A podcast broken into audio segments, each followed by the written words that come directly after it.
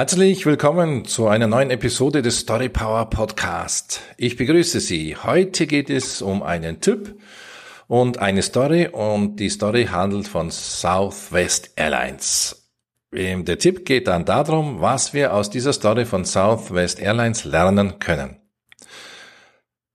Folgendes. Angenommen, Sie entscheiden sich künftig mehr Business Stories strategisch gezielt einzusetzen. Sie beginnen mit Begeisterung, gezielt Business Stories zu erzählen. Und Sie nehmen sich vor, dieses zur Gewohnheit zu machen. Dazu wollen Sie mindestens fünf Stories pro Woche erzählen. Eine Zeit lang geht es auch gut, Sie machen das, allerdings nach weiterer Zeit verschwindet diese Gewohnheit wieder still und leise. Haben Sie sich überfordert? An was könnte das liegen? Vielleicht die falsche Zielsetzung? Dazu eine Story von Southwest Airlines. Southwest Airlines ist eine US-amerikanische Billigfluggesellschaft mit dem Sitz in Dallas. Southwest Airlines wurde im Mai, nein, nicht im Mai, im März 67, 1967 eben von diesem Herbert Kelleher und dem texanischen Geschäftsmann Rollin King gegründet. Die Fluglinie ist derzeit 2020 die größte Billigfluggesellschaft der Welt und eben Pionier des Billigflugsegments. Bis 78, 1978 wurden nur die Städte innerhalb des Bundesstaates Texas angeflogen.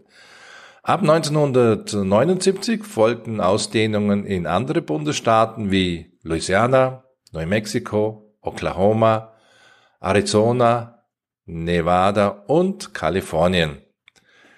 1996 sah sich die Southwest Airlines mit einem interessanten Problem konfrontiert.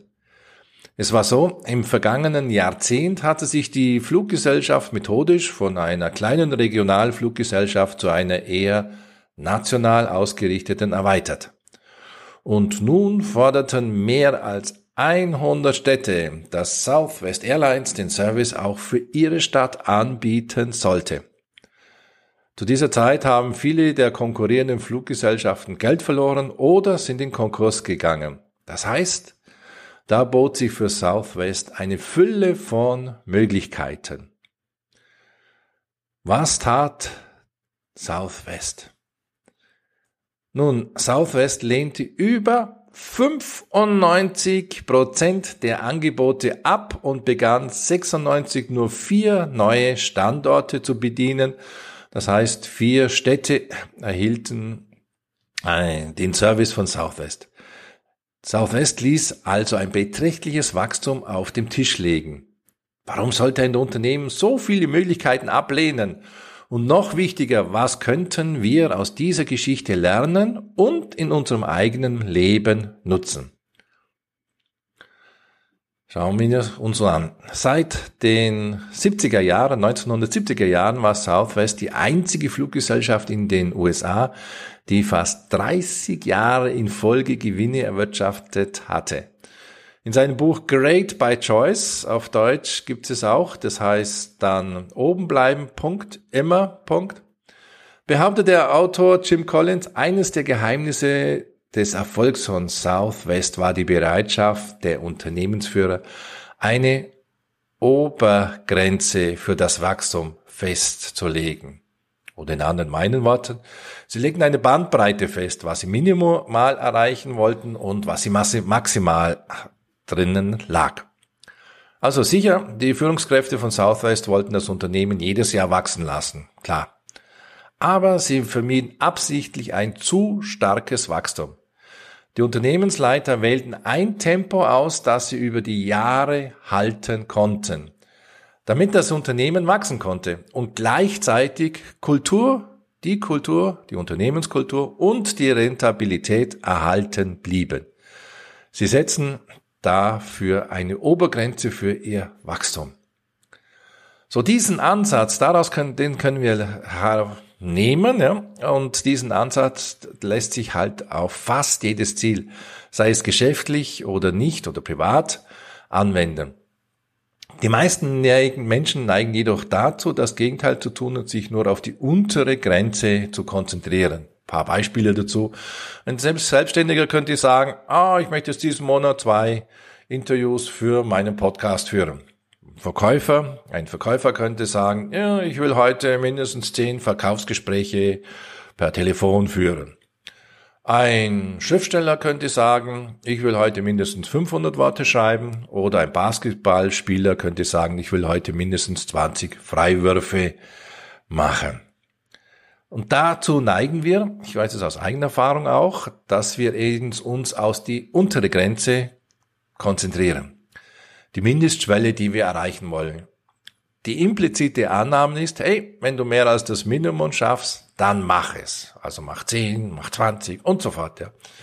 Aber wie würde es aussehen, wenn wir eine Obergrenze für unsere Ziele und Verhaltensweise festlegen würde? Sprich eine Bandbreite. Der Selbstständige würde dann sagen, ich möchte diesen Monat mindestens zwei Interviews für meinen Podcast führen, aber nicht mehr als vier. Der Verkäufer, ich möchte mindestens zehn, aber nicht mehr als 20 Gespräche führen. Der Schriftsteller, ich will heute mindestens 500 Worte schreiben, aber nicht mehr als 1500. Und zum Schluss der Basketballspieler, ich will heute mindestens 20 Freiwürfe machen, aber nicht mehr als 30. Sie fragen sich vielleicht jetzt, was bringt mir eine Obergrenze? In vielen Bereichen des Lebens gibt es so eine magische Zone des langfristigen Wachstums. Das heißt, genug, um Fortschritt zu machen, aber nicht so sehr, dass es nicht nachhaltig ist. Woran liegt der Nutzen, eine Obergrenze zu setzen? Es, steht, es entsteht eine Kraft, die es für Sie leichter macht, Fortschritte zu erhalten. Mit dieser Kraft den Kurs zu halten, pusten Sie dann so schnell wie möglich jeden weg, der dem Erfolg, der dem Erfolg hinterherjagt. Anders ausgedrückt, die Durchschnittsgeschwindigkeit gewinnt.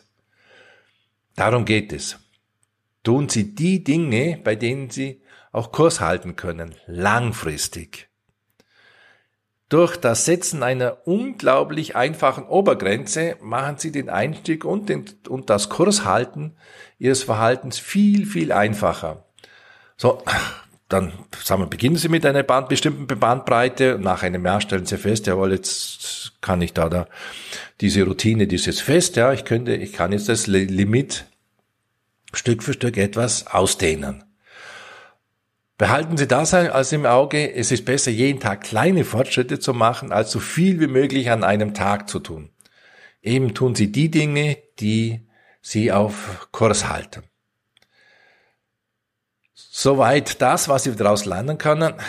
Auf den Punkt gebracht, setzen Sie bei den Zielesetzen Bandbreiten, damit Sie langfristig dabei bleiben, langfristig auf Kurs halten. Sie fragen vielleicht noch zum Schluss, ist die Fluggesellschaft Southwest zu der größten Billigfluglinie geworden, weil sie nicht so viele Standorte eröffnet hat, sondern in kleinen Schritten gewachsen ist? Ja, wie es der Autor gesagt hat, ja, das ist so. Was passiert allerdings, wenn man doch zu schnell wächst? Geht dann die Qualität runter? Der Service ist ja nicht mehr der gleiche wie davor? Hier drei Antworten zu diesen Fragen.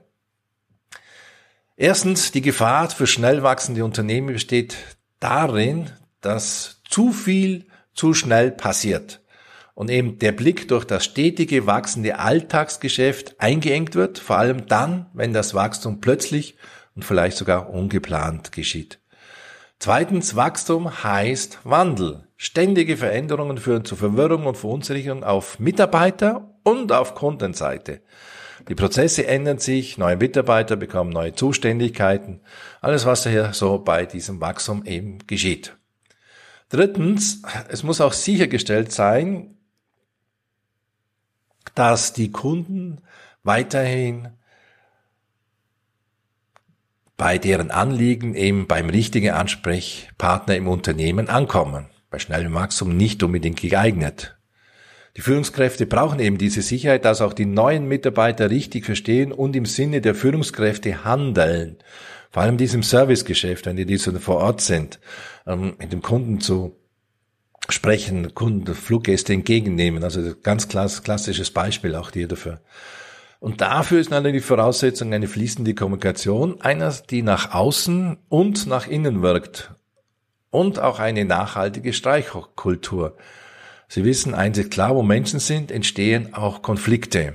Und wenn es zu schnell ist, dieses Wachstum, stehen einfach viel zu viele Konflikte. Die Kommunikation funktioniert dann nicht mehr so optimal. Damit sind wir am Ende für den heutigen Tipp. Das war die Story von Southwest Airlines und was wir daraus lernen können.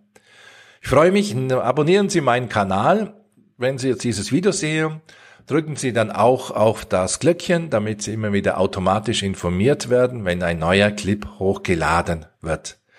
Ich freue mich, wenn wir uns in einer anderen Episode wieder sehen oder wieder hören.